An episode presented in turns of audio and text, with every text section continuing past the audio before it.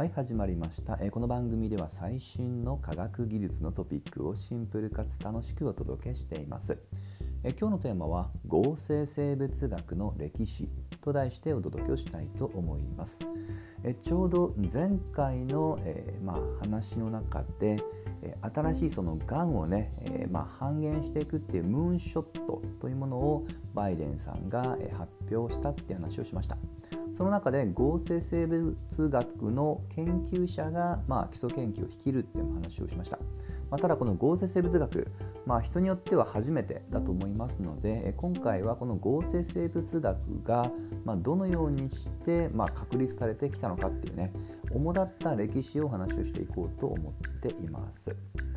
ただこの言葉結構あの恣意的に使うことも多いので、え結構学際的な学問だと思ってください。あまり言葉自体にはそこまでこだわりを持たない方がいいと思います。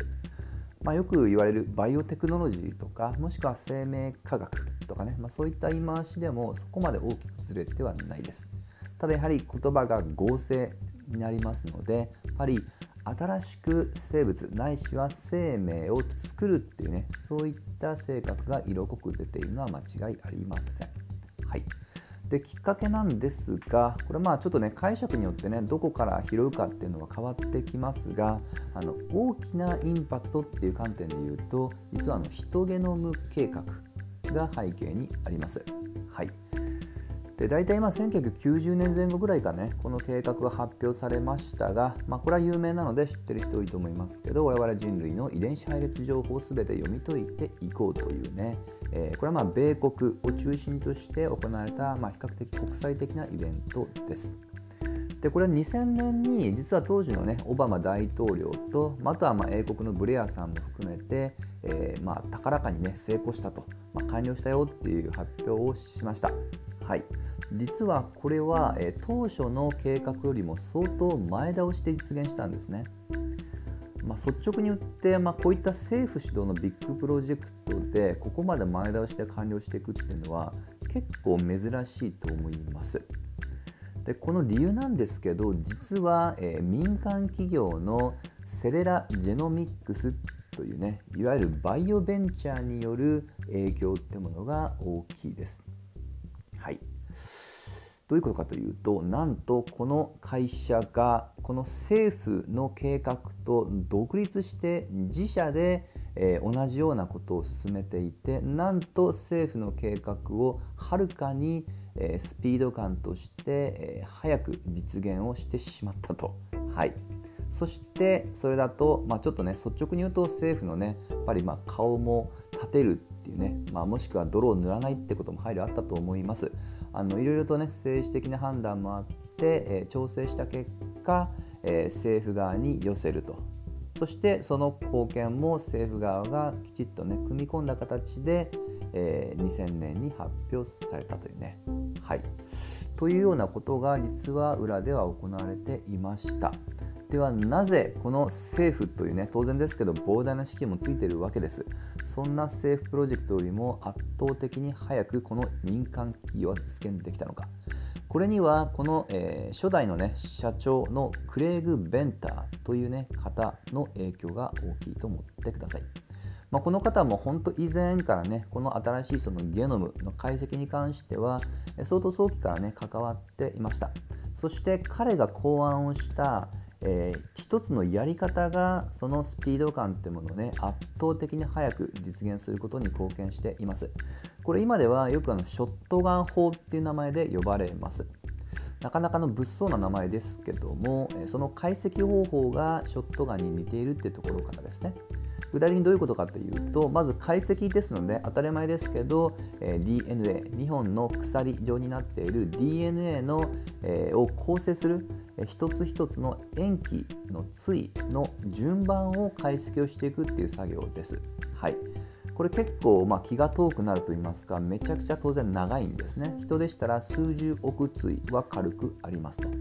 まあ、これを順繰りにね機械的に直列的に見ていくと当然ですけど時間がかかると。したがって彼が編み出した方法っていうのはこの DNA 配列を細切れにバラバラに分断させるっていうのが初めの一歩です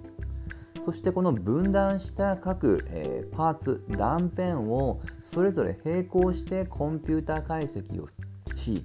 それらを、えー、組み合わせて全体の DNA 配列を推し量っていこうというねあの話聞くだけだと相当荒っぽいね技に聞こえるかもしれません。まあ、ただしこれはもうどちらかというとコンピューターのパワーないしはその組み合わせを推計をするアルゴリズムの解析っていうところが、まあ、彼の、まあ、この持ち味といいますかねこの手法のすごいところで結果としてこのショットガン法が政府のやり方よりも圧倒的に早く実現をしたという結果を生むと。はいまあ、ですのでこの合成生物学も全般の共通項ですが従来のいわゆるアナログ的な生物学の研究方法にコンピューターもう少し言うとデジタルのテクノロジーというものを、ね、導入して成功した、まあ、一つの歴史的な成果とも言えますと。はい、念のためですけども DNA も AGCT というたったの4種類のある意味デジタルな情報の組み合わせに過ぎませんので、まあ、そのね相性の良さっていうのは今でこそねなんとなくは納得できるかなと思いますと。はい、まあ、ということでねでベンター氏は、えー、まあ、政府の顔を立てるっていうことで、えー、まあ、あくまで政府っていうのがね人ゲノム計画を実現したっていう方向に寄せていきましたが実はですねあのそれだけじゃなくもうすでに関心が別のテーマに寄ったっていうこともあります。それが今回の趣旨の合成生物学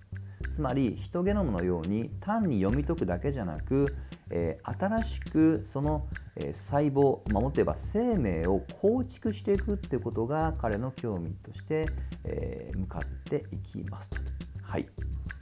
この人ゲノム計画、えー、完成発表、完了発表2000年ですけど、その3年後の2003年になんと、まずはウイルスというね、単純な、まあ、これちょっとね、生物もしくは生命と呼ぶかどうかっていうのは解釈によりますけども、それを化学物質で合成することに成功します。これもベンター氏が率いる研究グループの成果です。まあ、さっきあの解釈によってっていうのはウイルスというのは結局宿主がいないと、ま、生存できない自身で代謝ができないので、まあ、一般的な生命には入れないケースの方が多いかもしれません。まあ、ただねこの研究成果をさらに応用することでついに2007年に今度はウイルスではなく細菌具体的に言うとマイコプラズマジェニタリウムという名前の細菌を、えー、もちろんね解析したいそれを踏まえて合成をすることに成功しますと。はい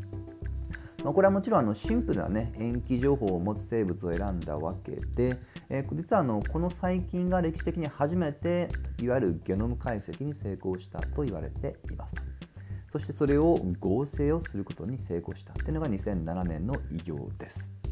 まあ、ただこれもですね合成をするだけだとあの若干足りないところがあってやはり生命っていうのを作っていきたいってことなので当然ですけど基本的な生命活動としての、えー、細胞分裂ですね自己増殖を、えー、機能させないとやはり、えー、単なる工作にしか過ぎないと。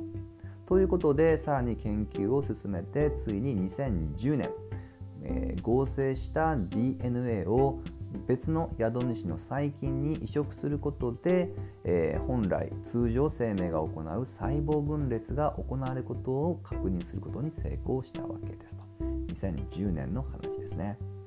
まあ、これもねあの若干突っ込みどころありますよね、えー、宿主細菌に、えー、移植してっていうところですよね。つまり完全な合成ではないと。従ってさらに研究が進み今度は2016年に、えー、本当の最小限の自身で DNA というのを作って細胞分裂っていうのを確認することができました。はいまあ、ちょっと細かいんですけどもまだまだ完成形には至らず細胞分裂は実現したんですけどもそれが極めて安定性が悪いと。はいということでさらに改良を重ねてつい最近2020年にそれが安定的に細胞分裂を行う、えー、まあ、開発に成功することになると。はいまあ、ちょっとねあのだらだらだらと時系列お話ししましたけども2020年に、まあ、いわゆる安定的なね、えー、細胞というのを作ったっていう点だけ、まあ、押さえていただければと思います、まあ、この辺りの経緯は私が公開情報で見る限りえ、ギガ人というメディアで、え、まあ、比較的同じような情報が書かれていました。これのタイトルを読むと細胞分裂による増殖が可能な人工生物が作り出されるというねタイトルですのでもしね気になった方はそちらのメディアも参照してみてください。実はね分かりやすいことに今までね時系列で改良改良って続けましたけどもその改良の違いが分かる、え、その細胞分裂の安定的なね進化っていうのが分かる動画もついてますのでとてもその経緯が分かりやすいと思いますと。はい、まあ、といった形ねあの本当はまあもちろんこれベンターさんおよびこれら彼が率いる研究グループだけがね、えー、やったわけじゃないんですけどもただやはりやっぱりひいき目抜きにしてもこのベンターさん自身の活動ってものがこの合成生物学っていうのを切り開く意味では、えー、重要な要素ってことはもう疑いないのでまずはね、えー、合成生物学の歴史っていうことで、まあ、彼の偉業っていうのをねまずは今日押さえていただければなと思いますと。はい、といったところで今日の話は終わりにしたいと思います。また次回一緒に楽しみましょう。